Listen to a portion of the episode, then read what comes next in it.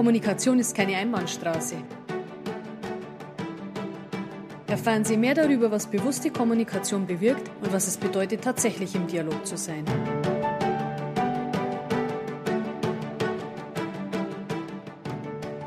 Liebes Waren, äh, wir haben ja gesagt, wir treffen uns heute mal und sprechen einfach mal so locker über das Thema Dialog.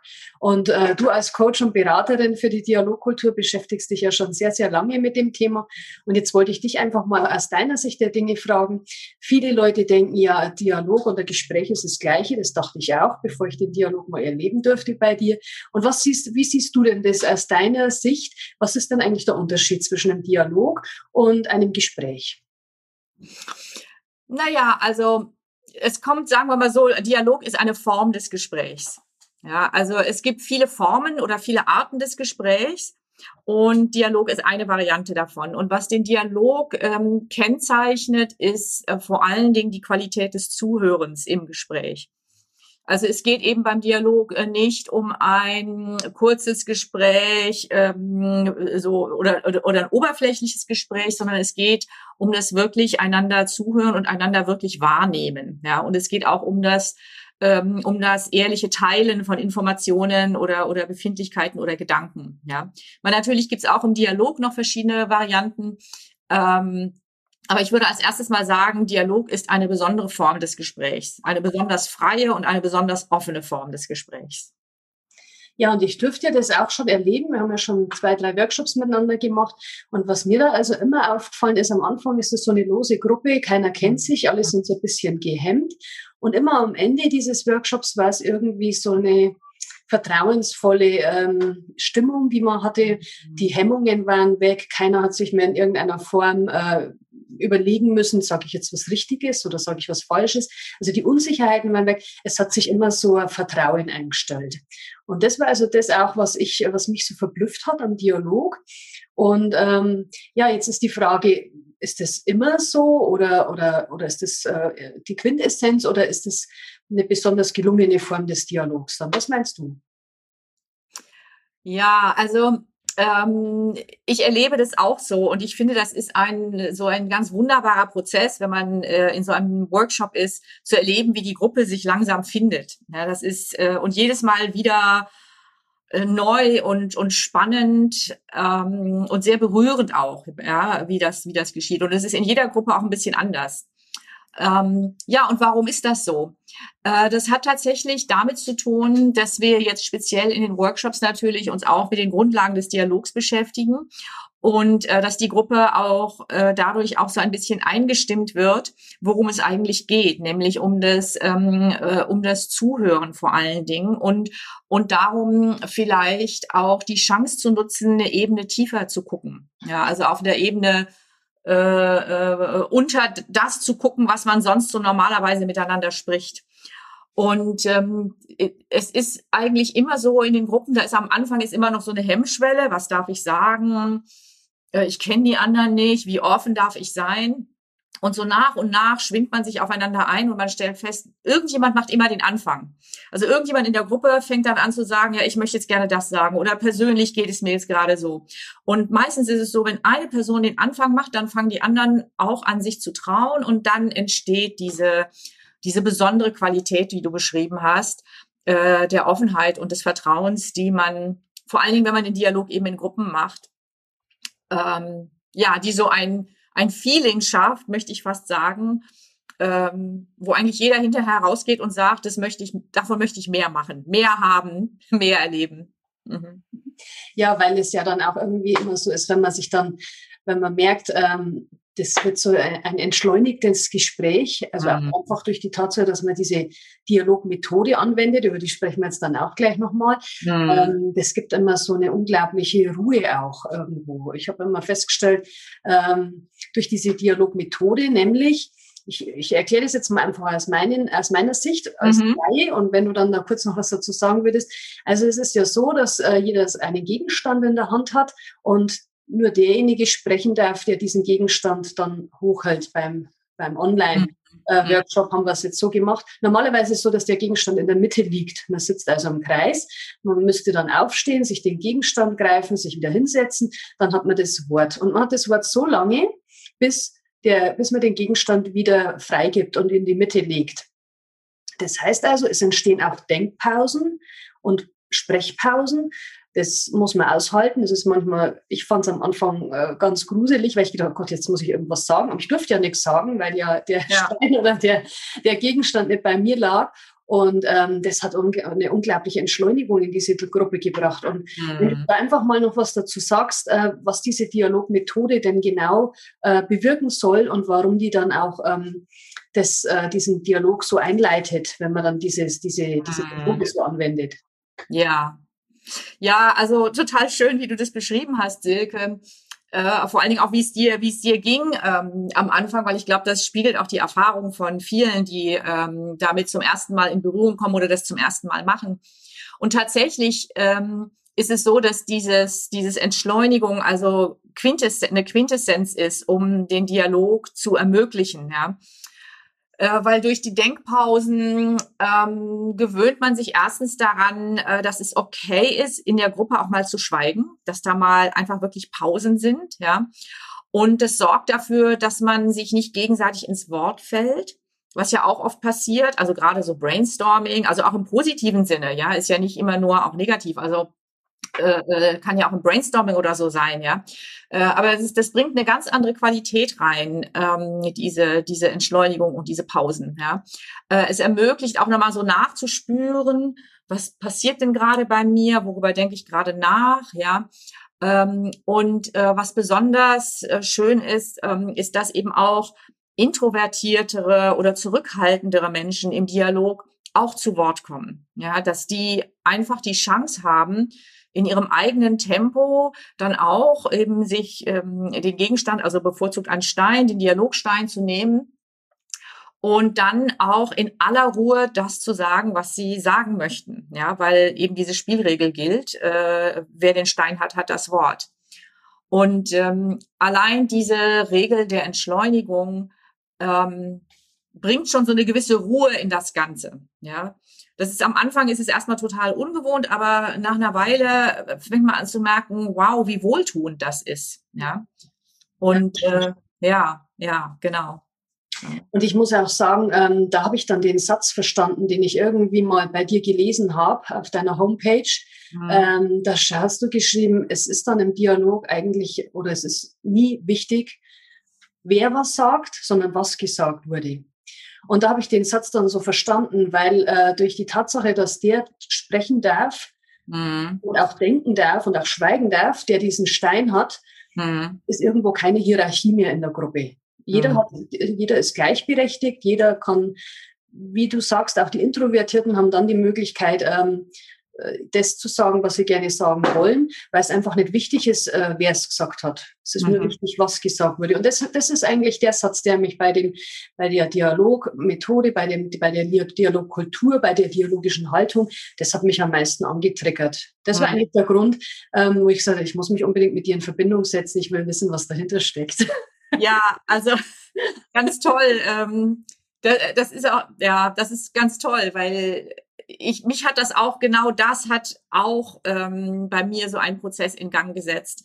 Ähm, weil wir kennen das ja alle, wir sitzen in so vielen Meetings, in irgendwelchen Runden und ähm, irgendjemand sagt etwas oder berichtet etwas und dann kommt eben die Frage, ja, wer hat denn das gesagt, ja? Und der Inhalt der Aussage wird eben danach bewertet, ähm, von wem sie kommt, ja?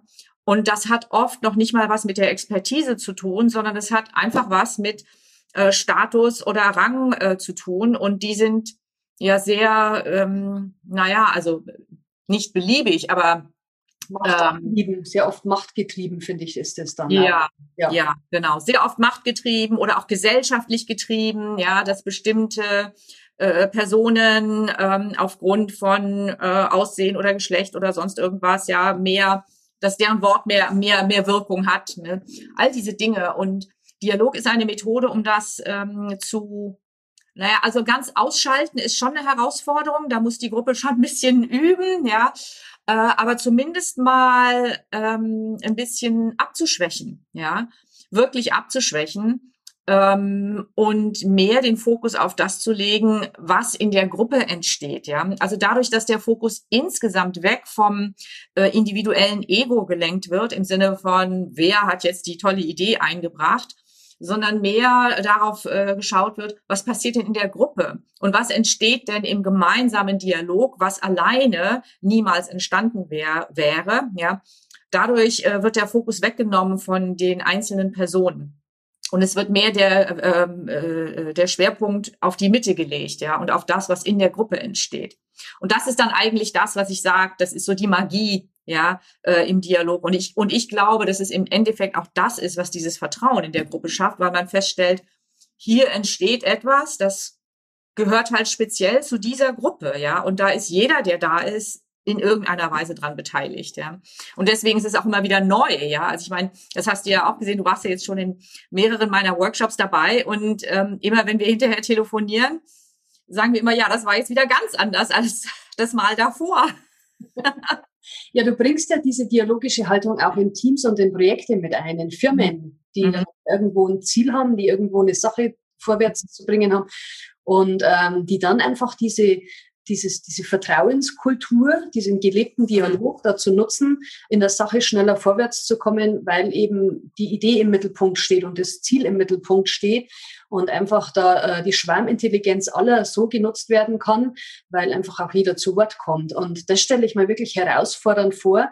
Mhm. Ähm, ich weiß jetzt nicht, wie das genau funktioniert, wenn man da in, in einer großen Gruppe sitzt, ähm, aus Leuten, die eigentlich normal miteinander arbeiten, die haben Hierarchien, die haben Status, da wird sich äh, der, der Sachbearbeiter überlegen, ob er, ob er jetzt ähm, dem, dem Chef irgendwo ähm, jetzt da irgendwie ins Wort fällt oder nicht, was ja beim Dialog nicht passiert.